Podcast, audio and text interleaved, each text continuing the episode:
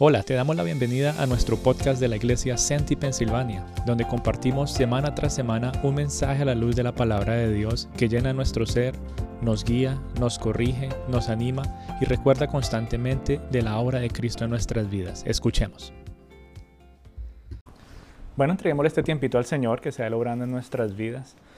Eh, Padre Santo, queremos darte las gracias en el día de hoy por traernos, Dios, a seguir buscando de tu palabra, Dios, Queremos darte gracias por este mes y darte gracias también por esta epístola de Santiago que ha llegado a ser de gran bendición y edificación para nuestras vidas. Yo te pido de una manera especial que seas tu Espíritu Santo hablando a través de mí, que tu palabra, Señor, sea impactando en nuestros corazones, Señor, y que seas tú hablando a cada una de nuestra necesidad personal, Señor, pues sabemos que tu palabra es rica, es eficaz, Señor, y aún con tan solo unas palabras, Señor, puedes hablarnos de manera independiente a cada uno de nosotros. Yo te pido, Padre, que seas tú quitando el velo de nuestros ojos y podamos, Dios, eh, llegar a entender cada vez más el mensaje que tú tienes para nosotros. Te alabamos, te glorificamos y te exaltamos y entregamos este tiempo en el nombre de Cristo Jesús.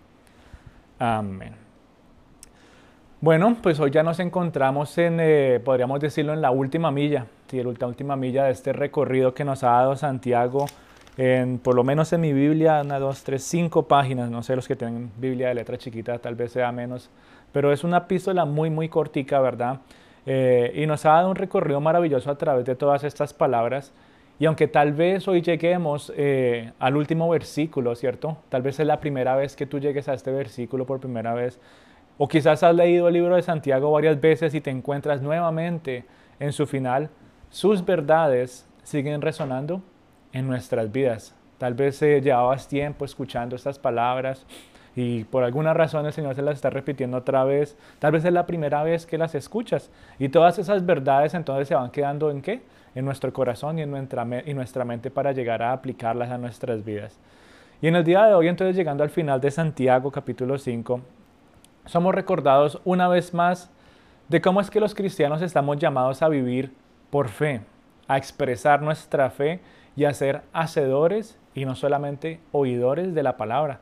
Recordemos que el grupo de personas a las que Santiago les estaba escribiendo eran personas que conocían a Jesús, podemos decirlo, eran cristianos de la primera, del primer siglo. Y se supone que ellos debían estar llevando cierto estilo de vida que glorificara el nombre de Dios, pero al ser esparcidos, cuando ellos tienen que ir a otros lugares, ¿qué pasa? En medio de las necesidades, en medio de las dificultades, empezaron a dejarse influenciar por el mundo empezaron a estar en amistad con las cosas del mundo, a vivir incluso como el mundo que los rodeaba. ¿Y cómo era ese mundo? ¿Sí se acuerdan cómo era ese mundo? Un mundo muy similar al mundo en el que tú y yo estamos en el día de hoy. ¿Cómo es el mundo para nosotros?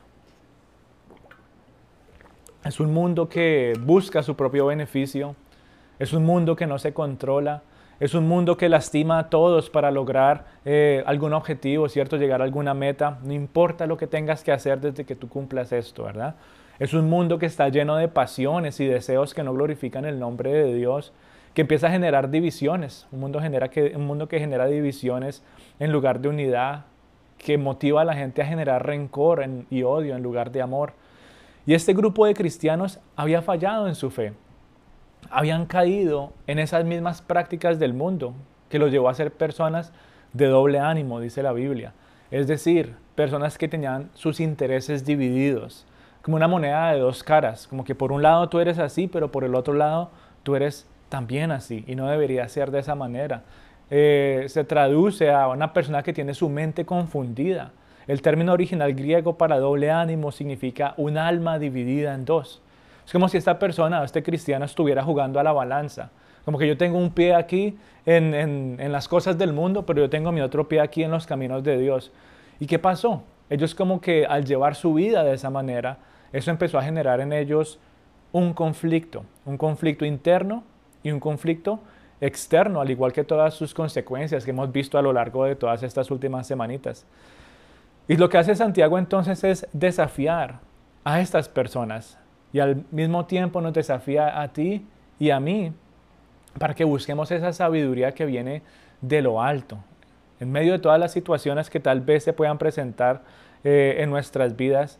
Em, tú y yo somos desafiados, somos desafiados con la misma autoridad que estos personajes fueron desafiados en el primer siglo eh, para que nuestro día a día no sea como el del mundo, sino que sea un día a día conformado a los principios y los caminos de Dios. ¿Por qué nos hace esa advertencia Santiago? Porque tú y yo no somos exceptos de cometer los mismos errores y actuar de la misma manera que estas personas de las cuales él se está refiriendo en su carta. Tú y yo no somos la excepción. Y por eso esta carta, por eso estas palabras que están escritas aquí, todavía son vigentes. Hay muchas personas que dicen que no, que es que eso es muy viejo, que eso ya ha pasado muchos años, que es que las cosas han cambiado, que la cultura ha cambiado. Y sí, hay muchas cosas que han cambiado a nuestro alrededor, pero hay algo que nunca cambia y es Dios. Dios nunca cambia y su palabra nunca cambia tampoco. Por eso sigue siendo vigente y sigue siendo importante para nuestras vidas. Y esta carta de Santiago entonces para nosotros es un llamado de atención, es también una advertencia, pero también es edificación para nosotros dependiendo cómo tú estés eh, en tu relación con Dios y tu relación con los demás. Tal vez es una edificación, tal vez no has caído en nada de esto, pero te sirve para prepararte, así como decimos a veces, medicina preventiva. Para otros tal vez es advertencia, estás empezando a caer en estos caminos y para otros es un llamado de atención, como lo fue para estas personas. Ustedes están actuando de esta, de esta manera y ha generado en sus vidas algo muy malo y muy negativo. Así que con este corto resumen eh, y es como introducción, quisiera que fuéramos ya entonces a Santiago capítulo 5, del versículo 13 al 20, los últimos versículos aquí de eh, este libro maravilloso. Y vamos a ver de manera muy práctica lo que la palabra de Dios nos motiva a, a llevar en nuestra vida. Así como cómo se supone que tú y yo debemos llevar nuestra vida de oración en relación a todo lo que hemos venido hablando en los capítulos anteriores. Santiago capítulo 5, versículo 13 al 20. Vamos a ir leyendo. Dice el versículo 13, ¿sufre alguno entre vosotros que haga oración? ¿Está alguno alegre que cante alabanzas? ¿Está alguno entre vosotros enfermo que llame a los ancianos de la iglesia y que ellos oren por él ungiéndolo con aceite en el nombre del Señor? Y la oración de fe restaurará al enfermo y el Señor lo levantará y si ha cometido pecados, le serán perdonados. Por tanto, confesaos vuestros pecados unos a otros y orar unos por otros para que seáis sanados. La oración eficaz del justo puede lograr mucho. Elías era un hombre de pasiones semejantes a las nuestras, y oró fervientemente para que no lloviera, y no llovió sobre la tierra por tres años y seis meses. Y otra vez oró, y el cielo dio lluvia, y la tierra produjo su fruto. Hermanos míos, si alguno de entre vosotros se extravía de la verdad y alguno le hace volver, sepa que el que hace volver a un pecador del error de su camino salvará su alma de muerte y cubrirá multitud de pecados. Entonces, este pasaje eh, nos lleva al final de, Santiago, dándole el punto central a una conexión de que hemos visto gradualmente. Si se acuerdan, el que empezó a conectar la sabiduría con el gozo en medio de las necesidades, la sabiduría con el dominio propio o el control, la sabiduría con, em, ¿con, qué? Con, con la oración, ahora la estamos viendo. Y todo esto entonces vemos que Él no lo hace por casualidad, Él está tratando de llevar a las personas a entender un sentido que vamos a ir desenvolviendo eh, mientras vamos viendo estos versículos. Este pasaje a nosotros entonces nos permite ver un punto que debería ser central en la vida de todos los cristianos y es que la oración, ¿sí? la oración es una de las palabras que más se repite en este pasaje. Y él empieza con ese primer versículo en el 13, dice, si alguno que está afligido, ¿qué haga? Ore, haga oración. Es decir, si alguno está sufriendo, si alguno está afligido, si alguno está pasando por alguna dificultad, si alguno está pasando por alguna molestia, si alguno está pasando por X o Y situación que genera carga en su vida física, emocional y espiritual, haga oración.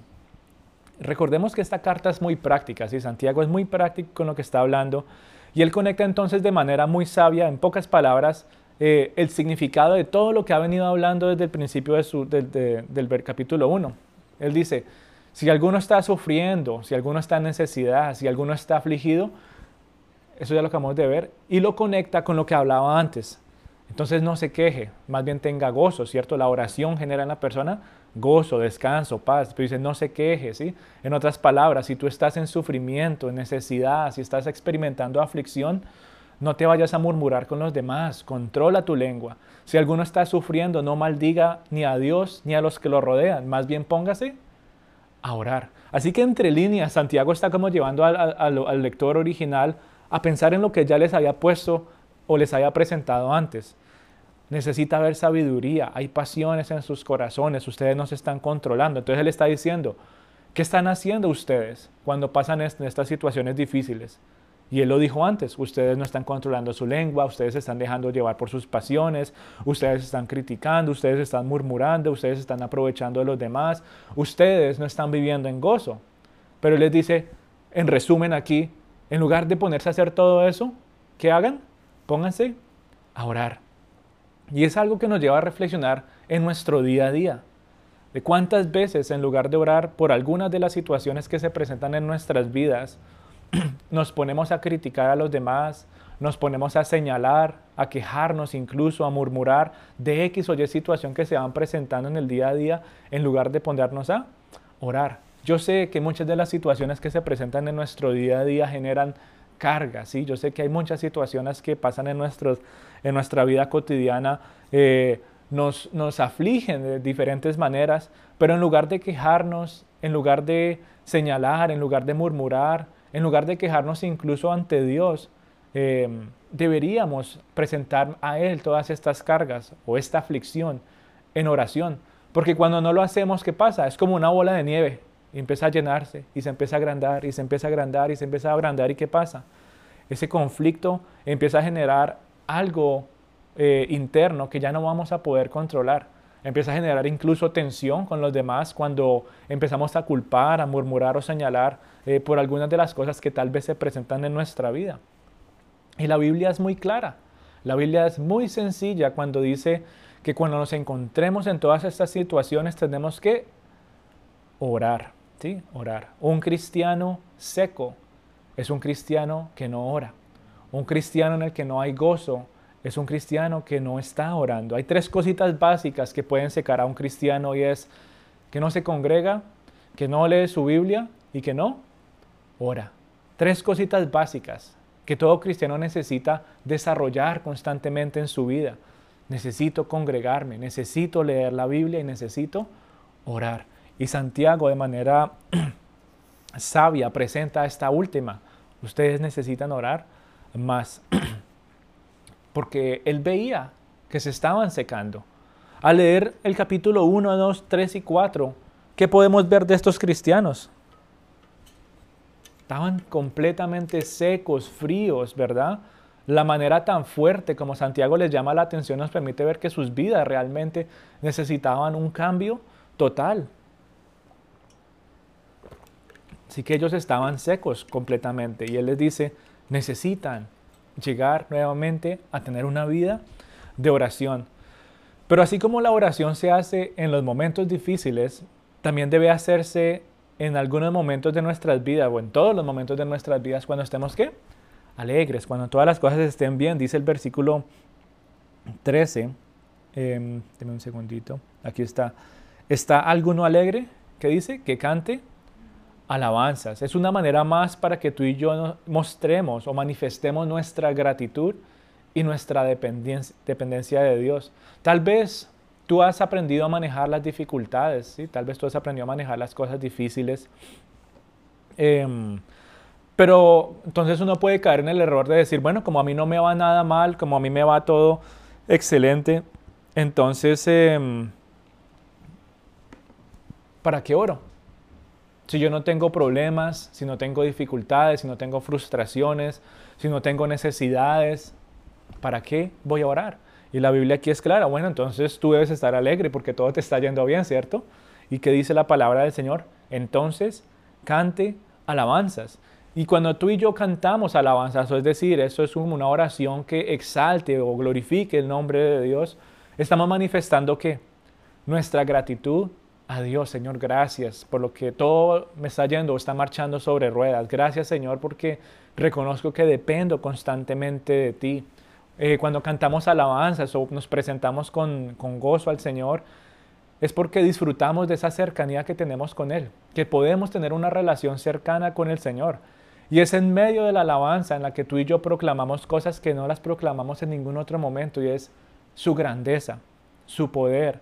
En medio de la alabanza reconocemos que Dios es soberano y alabarlo y exaltarlo para nosotros es como eh, algo único, porque sabemos que solamente Él es santo, justo y poderoso en todo su carácter.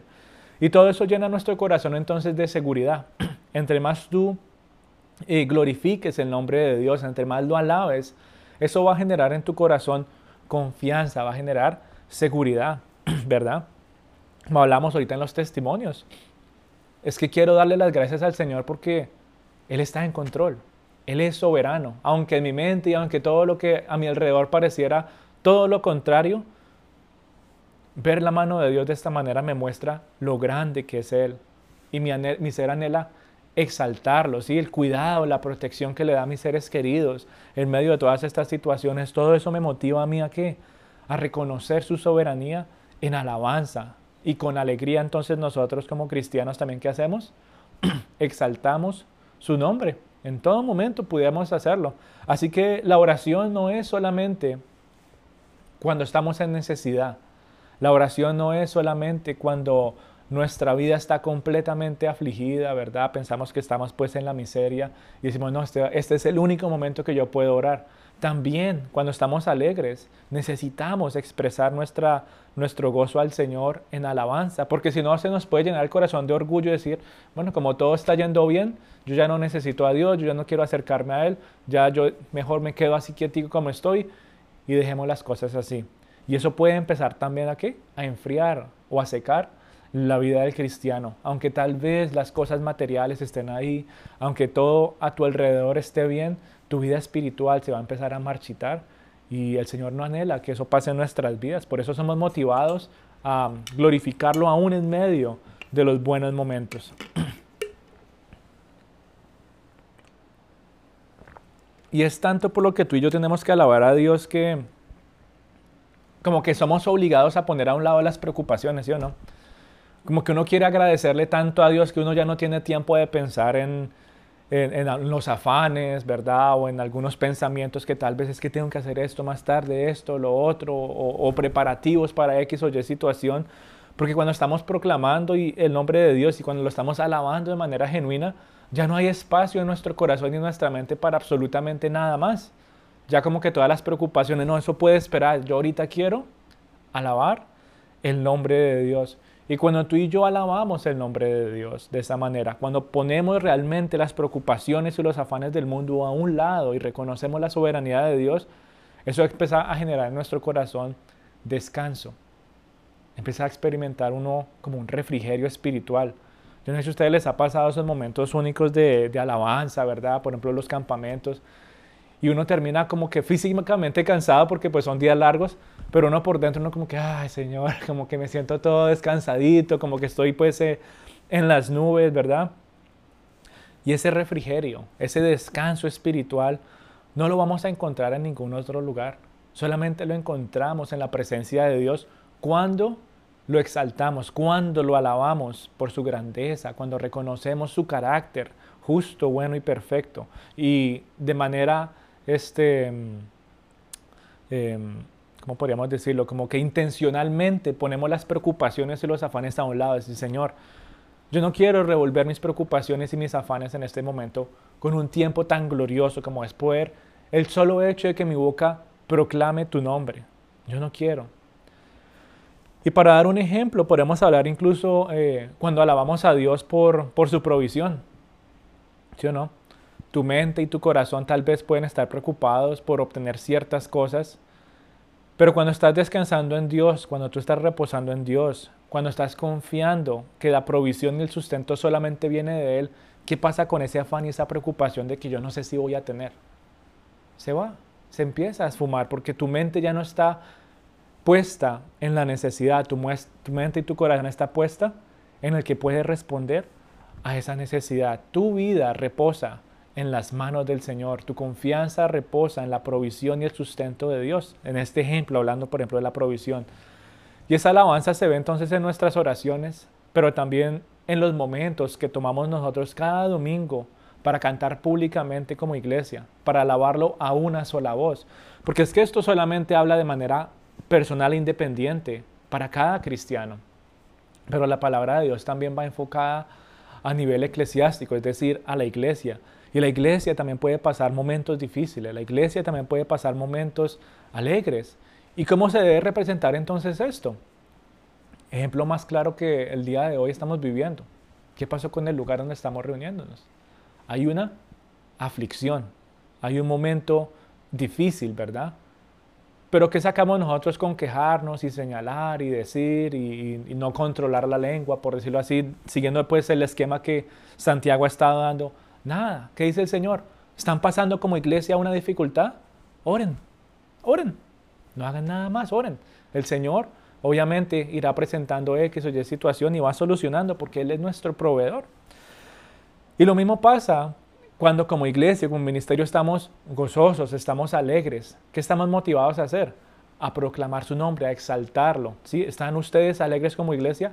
Alaben a Dios. Entonces no es por casualidad o por costumbre o porque es que hay un listado de cosas que uno tiene que hacer cuando viene a la iglesia que, ah, si es que primero llegan y cantan unas canciones. No, o sea, no lo hacemos porque somos músicos, ni mucho menos. Lo hacemos porque es una manera más de qué?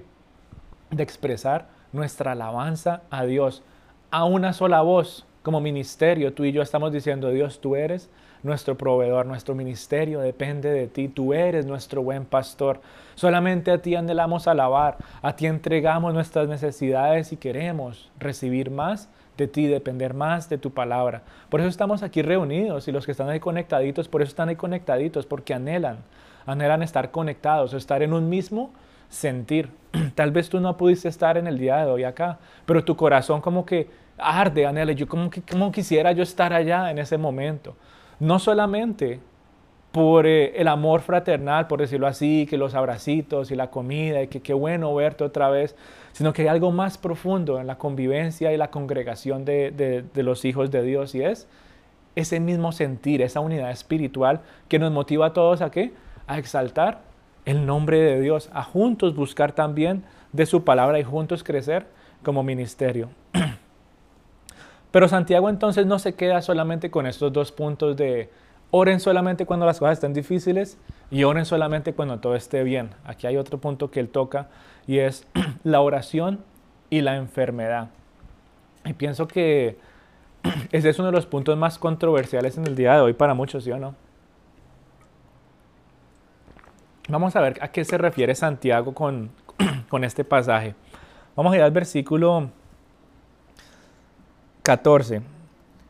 ¿Está alguno enfermo entre vosotros? Llame a los ancianos de la iglesia y oren por él, ungiéndole con aceite en el nombre del Señor. Y la oración de fe salvará al enfermo, y el Señor lo levantará, y si hubiere cometido pecados le serán perdonados. Vamos a dejarlo hasta ahí por ahora. El primer punto que genera mucha controversia es el uso de aceite para ungir. ¿sí? Eso genera mucha controversia en ciertos círculos religiosos y aunque en algún tiempo el aceite llegó a ser usado eh, de manera medicinal, en el caso de Santiago el uso del aceite no es ese de, que es un remedio, por decirlo así. Yo no sé si ustedes han visto casos o, han escuchado, por ejemplo, que no, que póngale aceite en donde le duele y ya eso es santo remedio. ¿sí? Ese no es el uso del aceite que Santiago está hablando en este pasaje. Ese no es el significado de, de como que únjalo de manera medicinal, no, eso no es lo que habla Santiago.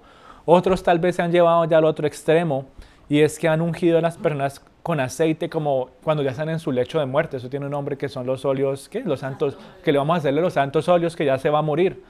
Pero Santiago aquí dice claramente que lo unjan para que la persona obtenga sanidad. O sea que el propósito del aceite tampoco es como para que ya únjalo y, y ya, pues ya pobrecito, se va a morir. Error. Santiago no está hablando aquí preparar a un enfermo para la muerte. ¿El propósito cuál es?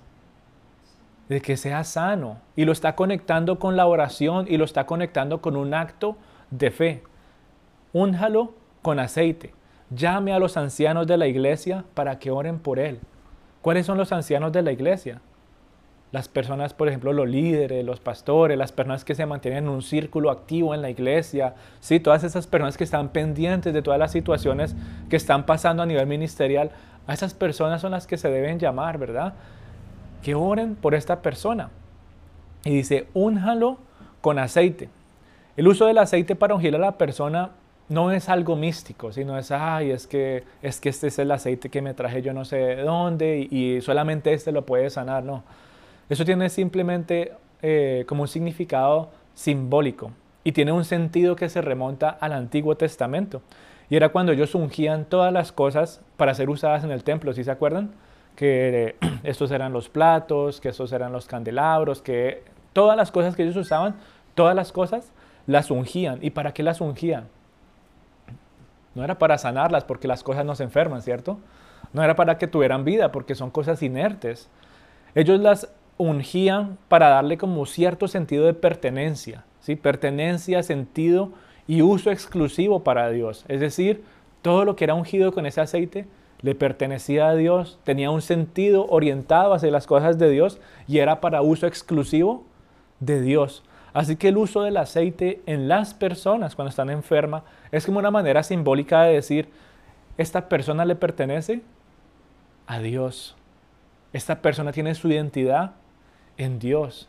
Esta persona es una herramienta en las manos de Dios. Y esta persona es para su uso exclusivo, de que siga proclamando el Evangelio, de que pueda vivir en el perdón, en la santidad, en la unidad. El uso del aceite en esta persona es para proclamar que es una herramienta más para que el nombre de Cristo sea proclamado en todas las naciones. En otras palabras, esta persona no le pertenece al mundo, le pertenece a Dios. Ese es el sentido que Santiago le está dando a este, a este capítulo, o bueno, a este versículo que podría generar obviamente eh, mucha controversia en algunos círculos, porque hay personas que realmente han mistificado todas estas cosas, pero es algo muy sencillo. Es un símbolo. Tú le perteneces al Señor. Es como que yo estoy malito, estoy enfermo y vienen a ustedes a orar por mí y, me ponen aceite, lo que sea. Es como decir, Señor, mira, aquí está tu siervo, está enfermo. Mira, Él es tuyo, es tu herramienta. Levántalo, ¿sí? Úngelo. Es decir, restaura su vida, ¿sí? Trae a Él sanidad. Y sigue diciendo entonces el versículo, el Señor lo levantará. Así que entonces no son los santos óleos, porque si no, entonces ya ahí, hasta ahí llegó. Pero él dice que el Señor lo levantará. Y hay algo más que dice ahí. Y si, y si la persona ha pecado, ¿qué dice? Que confiese sus pecados y le serán perdonados. Y esto nos lleva a nosotros a otro punto controversial, ¿verdad? Yo no sé si ustedes han escuchado, pero hay algunos círculos también que hablan de que si alguna persona pasa por una situación difícil o que si alguno está enfermo, debe ser porque está pecando. ¿Sí han escuchado eso? Ah, es que te está yendo mal y estás enfermo y todo esto que te está pasando es porque debes estar pecando. Es algo muy común en el día de hoy. Y es una enseñanza completamente errónea, que es antibíblica, porque no todas las enfermedades y no todas las dificultades que se presentan en el día a día vienen a causa de pecado. Hay unas que sí, ya vamos a ir viendo, pero la gran mayoría no lo son. Incluso podemos eh, remontarnos a la historia del hombre ciego. Si se acuerdan del hombre ciego que Jesús, eh, que Jesús sanó, dice que había una vez un hombre ciego, nació ciego, y estas personas decían, es que él es ciego porque ha pecado. Y él dice, no, yo no he pecado, yo nací ciego. Y le dicen, ah, bueno, no, entonces debieron haber sido sus papás. Sus papás pecaron y por eso usted nació ciego.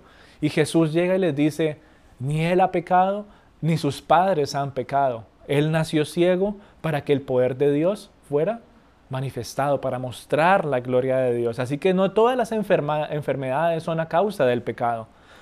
Y es una doctrina errónea que se ha metido en la iglesia, no solamente con enfermedades, sino con situaciones eh, difíciles en diferentes áreas que se presentan en, en, la vida, ¿cierto?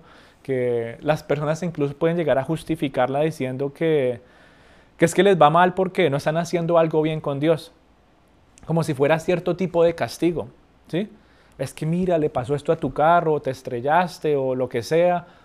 Ustedes, yo no sé qué escucharán o qué vivirán en su día a día, y debe ser por esto, es que tú no estás bien en los caminos del Señor. Es que tú debes estar, ustedes sabrán qué les dirán a ustedes o escucharán en su día a día.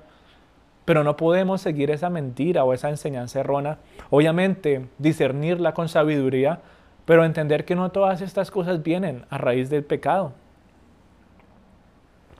A raíz de que tal vez tu relación con Dios no esté 100%. Él es un Dios misericordioso, un Dios perdonador, un Dios que anhela restaurar su relación contigo, un Dios que ofrece perdón. Obviamente va a haber un juicio y un castigo al final de, las, de los tiempos, pero em, el decir que es que me estrellé o que le pasó algo a mi carro o que me enfermé porque es que Dios me está castigando, eh, como que no tiene un fundamento real em, conforme a las escrituras. Hay muchas cosas que pasan en nuestro alrededor a consecuencia de lo que tú y yo hacemos y eso es ya otro punto eh, diferente.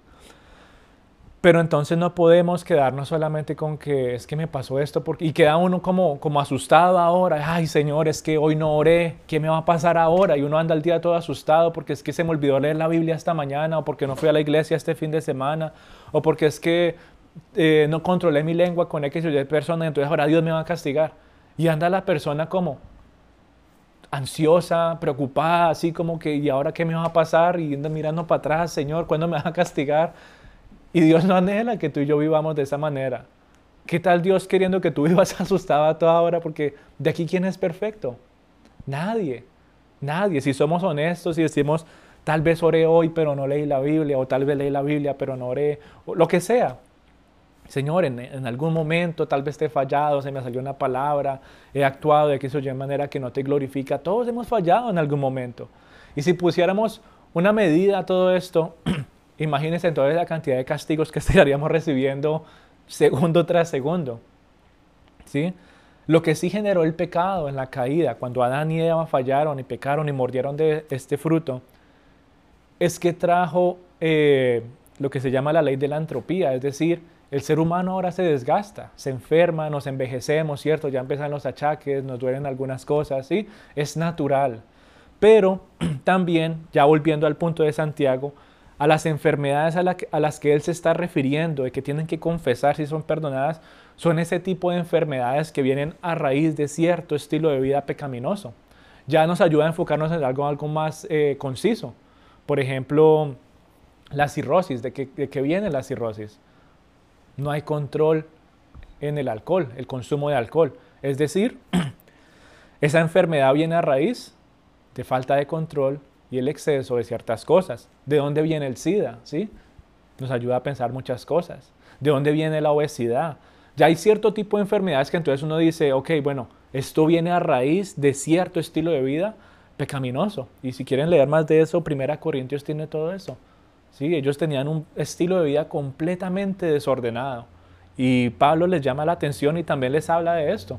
Muchas de las consecuencias, muchos de, las enfermedades, muchas de las cosas que ustedes están experimentando vienen como consecuencia de cierto estilo de vida que ustedes están llevando. Entonces ahora lo que Santiago está diciendo es que si esta persona tiene cierta enfermedad a causa de un estilo de vida, Dios la puede sanar y la puede restaurar si ellos confiesan su pecado. Ya vemos cómo va orientando mejor las cosas. Él dice, confiesen sus pecados y les serán perdonados. En la misericordia está de Dios está si Él los quiere sanar o no, ¿verdad? Pero lo que sí tenemos por seguridad es que van a ser perdonados, sí, perdonados, es lo más importante. En otra ocasión nos detenemos un poquito más en esta parte porque sé que genera muchas preguntas. Pero ahora seguimos viendo entonces que, que, Santiago continúa un hilo. Ahora dice, ok, ahora vamos a confesar. Sí, ahora vamos a confesar. Y en el versículo 16 nos invita o nos motiva a nosotros a confesar nuestras ofensas los unos a los otros. Que oremos los unos por los otros. Y es aquí donde empezamos a ver una restauración eh, y una sanidad emocional, no solamente física. Tú y yo, como hijos de Dios, em, necesitamos entender que Dios busca en nosotros una restauración íntegra. No, no es solamente que, ay, bueno, físicamente ya estoy bien. Él anhela que tu interior esté bien. Es decir, tu espíritu esté bien, firme. Hay unas partes en la Biblia que cuando habla de enfermo, se está refiriendo al espíritu débil o al espíritu seco del cual hablamos hace un tiempo. Pero también habla también de, de una enfermedad emocional. ¿Sí? Todas esas enfermedades emocionales que, que vemos en el día de hoy vienen a causa de muchas cosas y el Señor anhela que tú y yo tengamos esa sanidad íntegra, ¿sí? Íntegra. Él nos está llevando a, a ser formados nuevamente como se supone que habíamos sido creados y antes de la caída de Adán y Eva no tenían enfermedades, tenían vida eterna, sus emociones eran sanas, es decir, tenían eh, un estilo de vida emocional completamente eh, íntegro y todo eso ha venido eh, deteriorándose a lo largo de los años.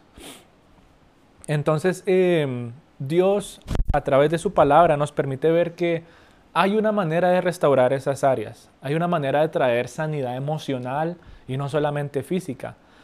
Yo les hago la pregunta a ustedes, ¿por qué dirá ahí que nos confesemos las ofensas los unos a los otros? Si, yo, si yo te digo a ti, eh, mira, es que hice esto, lo otro, ¿cómo eso sana mi interior o tu interior? Reconocer o ver en los Reconocer.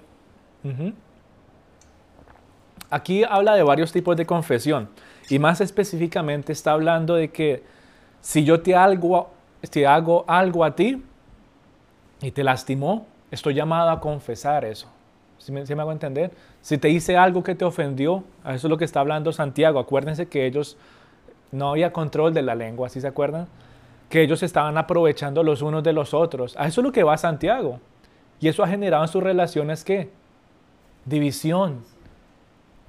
¿Y qué pasó entonces entre ellos? Ya ellos estaban esparcidos de su tierra natal, Estaban esparcidos espiritualmente y ahora estaban esparcidos emocionalmente. Yo, yo con fulanito y fulanito, ni me lo nombre, yo me imagino a esa gente brava, molesta. Y Dios a través de su palabra y de manera sabia Santiago los lleva a decir, no, es que Dios quiere que todo esté unido, que vuelvan a ser su pueblo, que vuelva a haber esa unidad ministerial, que vuelva a haber esa unidad emocional entre todos ustedes. Confiésense sus ofensas los unos a otros. Y muchos piensan que eso es algo que se debería hacer de manera privada, ¿sí o no? ¿No? ¿Si han escuchado este término? Yo hablo con Dios a mi manera. No, no, yo, yo, yo me comunico con Él y, y sí, eso está bien. Pero hay cierto tipo de confesión que necesita ser pública. Y la Biblia nos motiva a eso, confesarnos nuestras fallas los unos a otros de manera pública. La, confesión, mi querida familia, debe ser hecha a la persona que tú y yo hemos ofendido y debe ser hecha de manera verbal, porque nos lleva a ser qué? Conscientes, a reconocer de nuestras acciones y también genera en la otra persona perdón. Porque es que si yo no le digo a la persona que la embarré, la otra persona qué va a hacer? Asume que a mí no me importó, lo que sea, ¿cierto? Pero cuando yo reconozco mis fallas, cuando yo confieso mi error, mi falta a la otra persona, por decirlo así, lo ponemos en la iglesia, yo tengo la pelotica aquí, te la paso a ti, ya ¿Qué quieres hacer con esa pelota? Ya es tu decisión. Ok, yo, yo te perdono.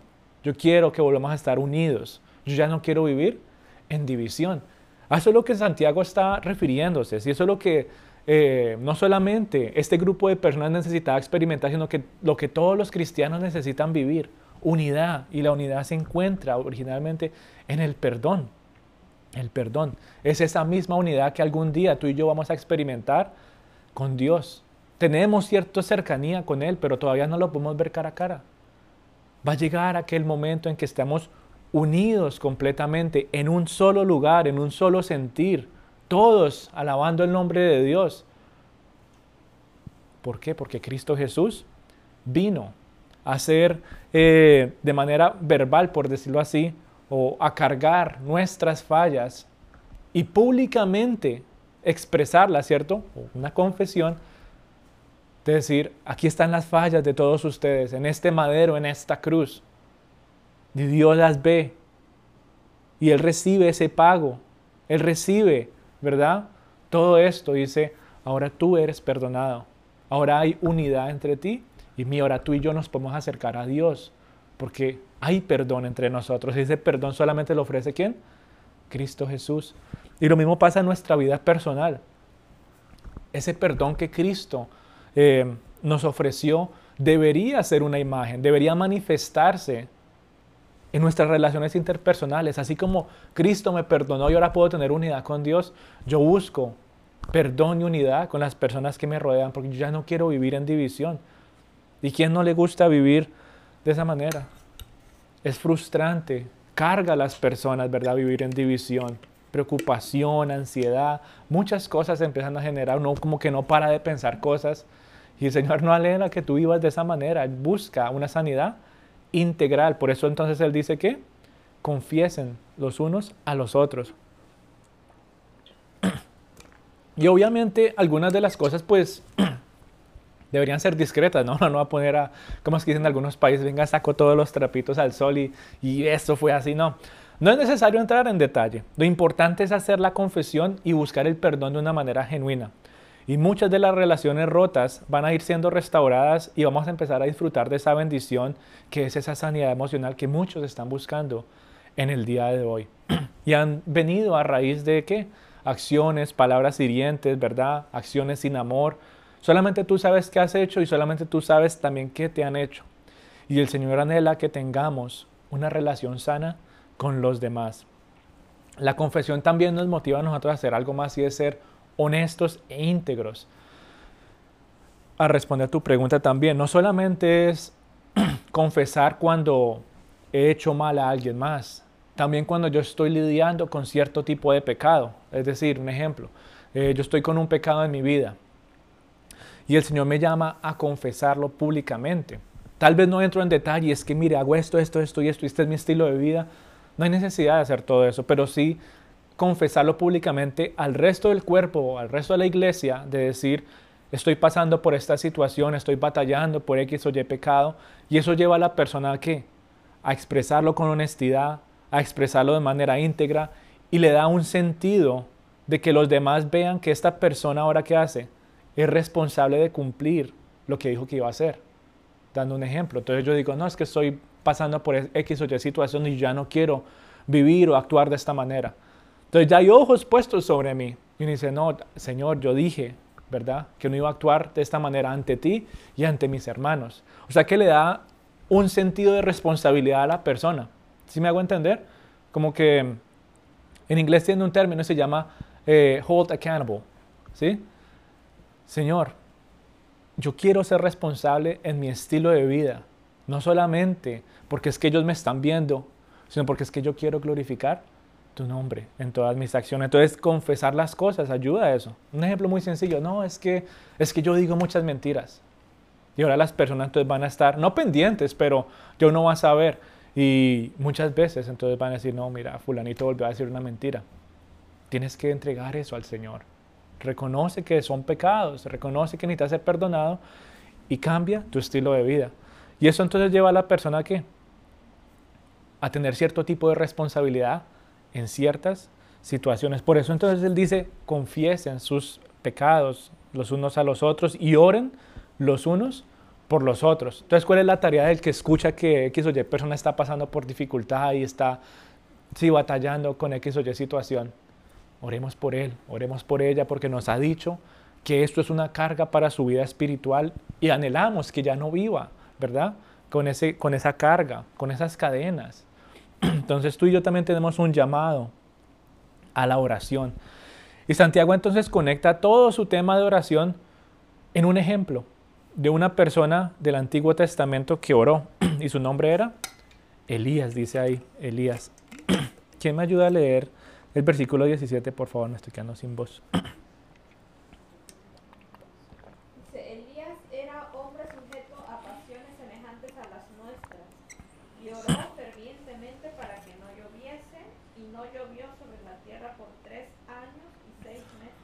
Gracias.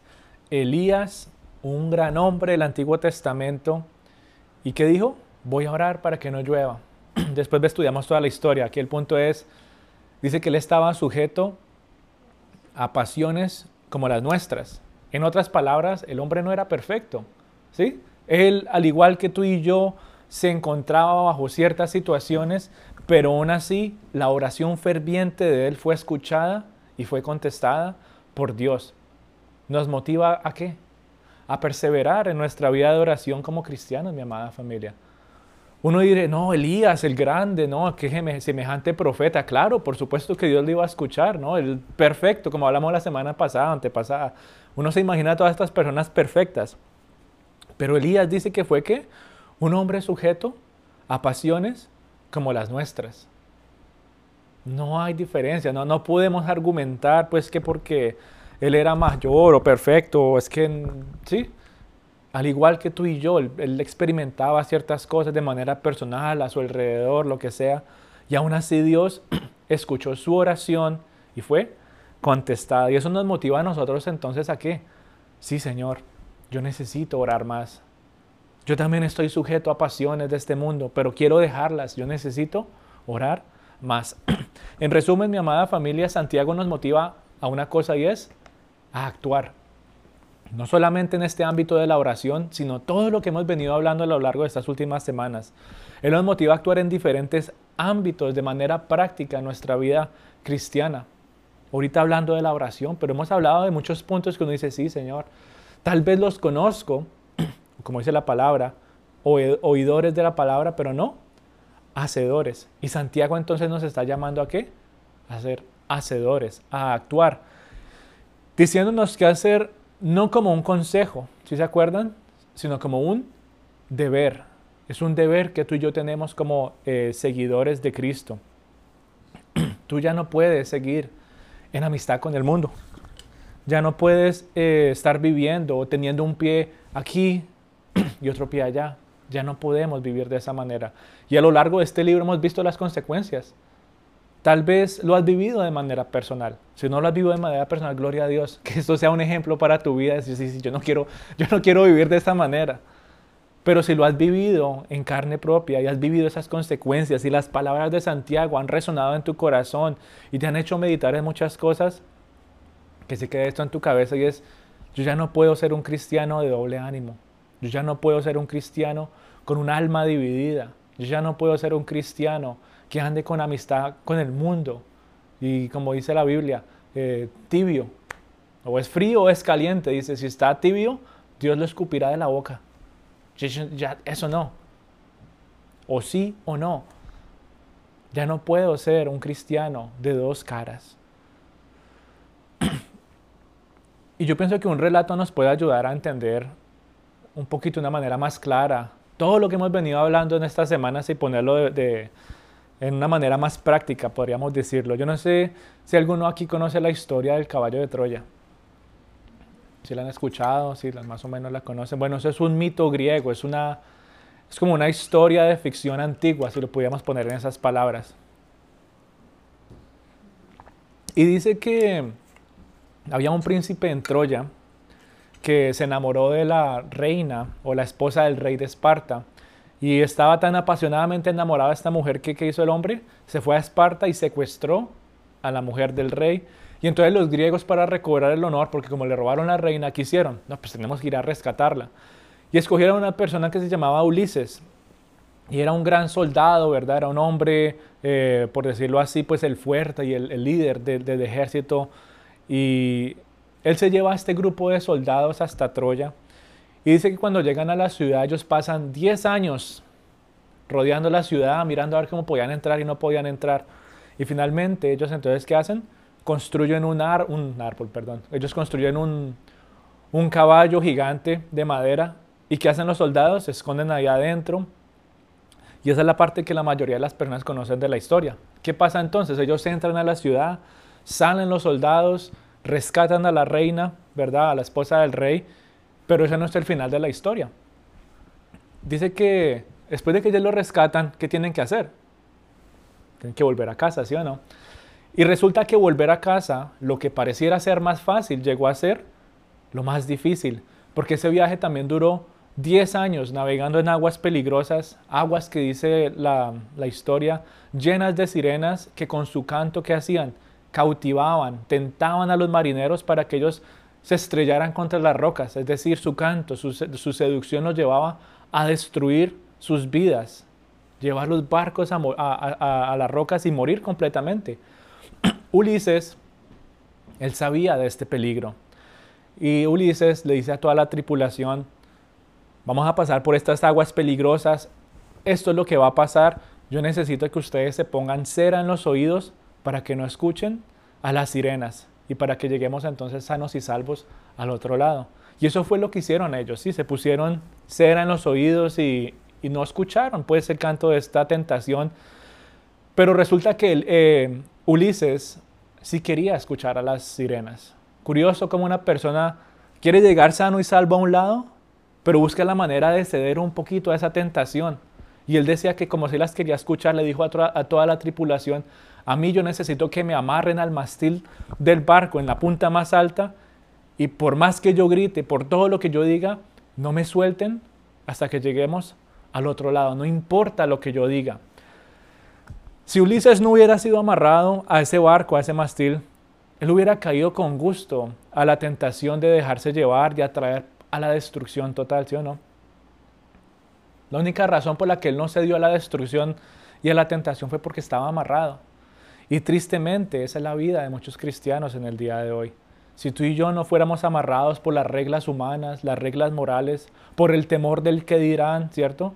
Muchos se dejarían llevar contentos por las tentaciones de este mundo. La vida cristiana de las personas ya no se caracteriza por el gozo, sino por el temor y la vergüenza. Y viven sus vidas cristianas porque les toca y no porque quieren. Ulises estaba en ese viaje y estaba amarrado ahí porque le tocaba, si no iba a ir a ceder a la tentación, ¿sí o no? Pero si lo hubiera querido, ¿qué hubiera hecho? Yo también me tapo mis oídos y yo también evito esa tentación. Pero siguiendo con esta misma historia, hubo otro hombre, hubo otro hombre que tenía que pasar por esas mismas aguas y su nombre era Jasón. Y dice que este hombre también sabía de los peligros de, las aguas, pero dice que él llevó a, a un músico que se llamaba Orfeo y era un hombre que tocaba la lira y la flauta de manera muy melodiosa. Y este músico entonces iba en el barco y Jasón le dijo, apenas lleguemos a esa sección peligrosa, yo necesito que usted toque el mejor repertorio musical que usted tenga. Y así el encanto de las sirenas iba a ser aplastado completamente con algo mucho mejor. En otras palabras, las sirenas no habían perdido el encanto de seducir a los viajeros. Estos hombres habían encontrado algo superior, algo mejor que los había cautivado para no ser tentados por la destrucción. En otras palabras, la tentación del mundo no ha perdido su encanto. Para ti y para mí la tentación del mundo sigue estando ahí afuera. Pero ahora nosotros hemos encontrado como cristianos algo superior que cautiva nuestras vidas, que cautiva nuestros corazones para no ceder a esa tentación. Ulises tal vez sobrevivió amarrado y sufriendo, ¿sí o no? Quemándose por dentro para acceder a la tentación. Y muchos cristianos tristemente viven de esa manera. Pero Jasón no solamente sobrevivió, sino que triunfó sobre las tentaciones sabiendo que había algo mejor. Tú y yo tenemos algo mejor. Y este ejemplo, aunque creativo, nos ayuda a ver eh, la victoria que tú y yo tenemos en Cristo, la victoria que tú y yo tenemos en el Evangelio. La vida del cristiano no puede ser como la de Ulises. Amárrenme aquí y, y no me dejen salir porque yo no quiero pecar. No, esa no puede ser la vida del cristiano. La vida del cristiano no puede ser como la del grupo de personas a las cuales Santiago les estaba llamando la atención. No puede ser de esa manera. La vida del cristiano debe ser una vida de acción, debe ser una vida de obediencia, debe ser una vida de sumisión total ante Cristo, nuestro Salvador. Las sirenas no existen, pero sí son una representación de la tentación del mundo. Y en Cristo tú y yo podemos salir victoriosos porque en Él encontramos algo mejor que este mundo nos puede ofrecer. No hay absolutamente nada en el mundo que cautive nuestro corazón como lo hace nuestro Salvador. En esta historia, este hombre lo sabía, hay algo mayor que el canto de esas sirenas, hay algo más majestuoso, hay algo con un peso aún mayor. Hablando de algo tan, tan sencillo y poético, pero hablando en la vida real, ¿cuántas cosas hay en el mundo que pueden llevar los cristianos a la destrucción total de sus familias, de sus relaciones, de su vida espiritual, de su vida emocional. Y la palabra de Dios nos dice, hay alguien aún mayor y su nombre es Cristo Jesús. El único que realmente puede cautivar tu corazón de tal manera que cualquier cosa que tú te encuentres en el mundo no va a tener comparación. Todo eso va a ser aplastado por el peso de la gloria de mi Salvador. Todo eso va a ser aplastado por la gloria y la majestad de Cristo Jesús, mi redentor, mi salvador. todas esas tentaciones y todos esos deseos, todas esas pasiones no tienen comparación con vivir mi vida conforme a los caminos de Dios. Por eso ese llamado de vivir rectamente ante Dios no puede ser una carga. Si es una carga para ti vivir como un cristiano, si es una carga para ti llevar ese estilo de vida, tienes que examinar tu vida espiritual. Si es una carga para ti, tienes que examinar tu relación con Dios. Si piensas que es una obligación vivir de X o Y manera, no estás viviendo realmente conforme a los caminos de Dios. La vida espiritual o la vida cristiana no es porque te toca. No es porque te toca. Tú no oras porque te toca. Tú no vives de una manera recta ante Dios porque te toca. Se vuelve una carga y ahí es donde entra la religión, pero tú y yo no actuamos y vivimos o no deberíamos actuar y vivir porque nos toca, sino porque qué? Porque es que yo anhelo hacerlo, porque hay algo mayor, Cristo es mayor que todo esto, porque yo anhelo deleitarme en su presencia, porque yo anhelo de su unidad, porque yo anhelo de su restauración, porque yo anhelo de su majestad, porque yo entiendo que Él es más grande que todo lo que el mundo me puede ofrecer, aún en medio de las dificultades, aún en medio de las tentaciones, aún en medio de la necesidad, Cristo es mayor, aun cuando el mundo me da a mí lo mejor, lo más brillante, lo más glorioso. Eso tampoco se compara con la gloria venidera que encontraré en Cristo Jesús. Él es el que llena nuestros corazones, Él es el que guía nuestras vidas realmente para ser hacedores de su palabra. Cuando comprendemos realmente su superioridad sobre el mundo y la, vida abundante que Él nos ofrece. No hay nada, nada en este mundo, mi querida familia, que se compare con su grandeza. Por eso cuando tú te encuentres en esa balanza de que es que como que me voy a caer para aquí, para el lado del mundo, no, yo estoy firme y seguro en Cristo. Yo no estoy en estos caminos porque me toca, yo estoy en estos caminos porque quiero mantenerme cerca de mi Salvador y sé la bendición que trae estar junto con Él. Tal vez vengan enfermedades, tal vez vengan situaciones complicadas, pero de su mano sé que voy a estar seguro y confiado. Y ese es entonces, mi amada familia, el mensaje que Santiago nos da a lo largo de estos cinco capítulos, ¿verdad? Que nos llevan a vivir en fe. Esa es la vida en fe, ¿sí? Esa es la vida en fe. Esas obras de fe, como hablamos hace unas semanas, esa obediencia a la palabra del Señor y a su presencia. Ese es el gozo del cristiano. Eso es lo que realmente nos lleva a nosotros a ser esos estándares en medio de tantos lugares donde la presencia de Dios todavía no es conocida. Tú estás llamado a ser esa lumbrera o esa luz y sal en medio del mundo. Y Santiago en pocas palabras les estaba diciendo a ellos, tal vez ustedes no estén en Jerusalén, tal vez ustedes ahorita están esparcidos y en medio de muchas necesidades, pero aferrados de Dios, ustedes necesitan ser ejemplo para esas naciones donde les tocó salir corriendo. Y él al final les dice que los haga volver a estas personas de, de, la, de lo extraviado que están, que los lleven a la verdad, que los hagan volver al camino de Dios. Y dice que el que hace volver al pecador del error de su camino salvará esa alma de la muerte y cubrirá multitud de pecados. En pocas palabras, ustedes, aunque están en necesidad y todas estas cosas, yo les motivo a que lleven su, estilo de vida para glorificar el nombre de Dios y también para que sigan predicando el Evangelio de salvación, es decir, el perdón y la salvación a todos aquellos que todavía lo necesitan. Por alguna razón Dios permitió que salieran de Jerusalén. Por alguna razón Dios permitió que pasaran todas estas necesidades. Y Santiago entonces les dice, amados, están pasando las duras y las maduras, oren Oren, controlen su lengua, vivan por fe y sigan confiando plenamente en Dios. Así que mi amada familia, vamos a orar, vamos a entregar este tiempito al Señor. Padre Santo, queremos exaltar tu nombre en el día de hoy, en el día de hoy, Dios Rey celestial. Queremos glorificar tu santo nombre, Señor, y darte gracias por tu palabra, Señor, que sigue confrontando nuestra realidad. Gracias, Dios, porque Muchas veces, aún de manera directa, Señor, tú necesitas hablar a nuestro corazón, a nuestra mente, Señor. Y queremos darte las gracias por tu misericordia, por tu bondad y por tu amor, Señor. Gracias por corregirnos, por advertirnos, Señor, y aún así también por edificarnos y prepararnos, Señor, para no caer en muchos de los errores, Señor. Yo te pido de una manera especial, Señor, si alguno aquí está viviendo las consecuencias, Dios, de muchas situaciones difíciles a raíz, Dios, de cierto estilo de vida, Señor, de pensamientos, ideas, Señor, yo te pido que seas tú trayendo perdón, trayendo sanidad, trayendo descanso, Señor, restauración y renovación, Dios, para que cada uno de estos tus hijos, Señor, puedan disfrutar de ese renuevo que solamente viene de tu mano, Dios Todopoderoso.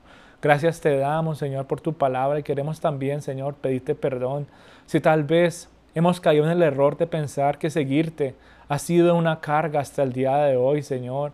Yo te pido, Padre Santo, que pongas en nuestros corazones el deseo, el anhelo, Señor, de disfrutar, mantenernos en tu presencia, de disfrutar, Señor, cada decisión que tomemos para tu gloria.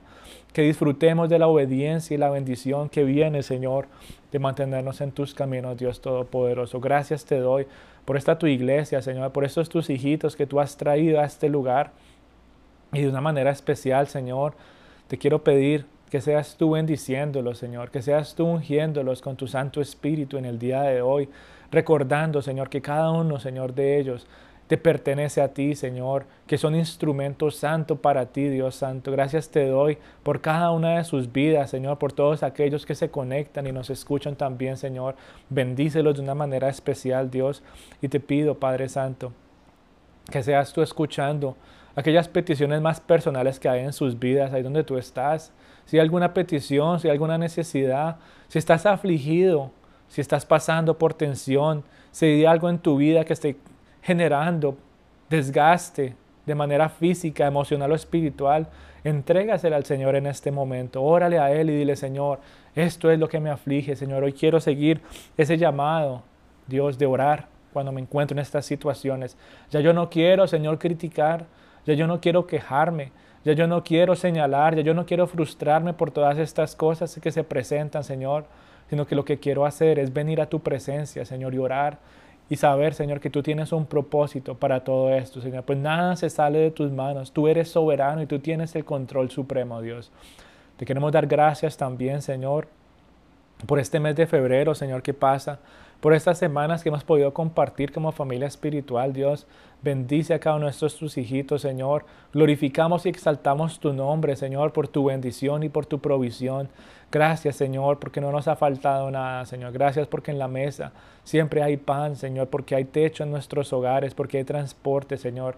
Y ahora en medio, Señor, de las aflicciones económicas hemos podido ver que tú eres nuestro proveedor, Dios Todopoderoso. Bendice de una manera especial también a cada dador alegre, Señor, que cada diezmador también pueda seguir viendo tu mano de provisión, Señor, y que abra las ventanas del cielo, Señor Dios Todopoderoso. Ayúdanos, Dios, a seguir siendo sabios administradores de tus bendiciones y asimismo que este ministerio pueda seguir siendo formado y enraizado cada vez más en ti, Cristo Jesús. Te alabamos, glorificamos tu santo nombre y queremos poner en tus manos, Dios, nuestros planes del mes que viene, Señor. Aprovechamos para darte gracias, Señor, por todo lo que está por venir, pues tú eres un Dios de ayer, hoy y siempre, Señor. Solamente tú sabes lo que vamos a estar enfrentando y te pedimos que seas tú ayudándonos a pasar el día a día, Señor, aferrados a tu mano, Dios Todopoderoso. Gracias te damos, te alabamos y glorificamos en el nombre de Cristo Jesús. Amén.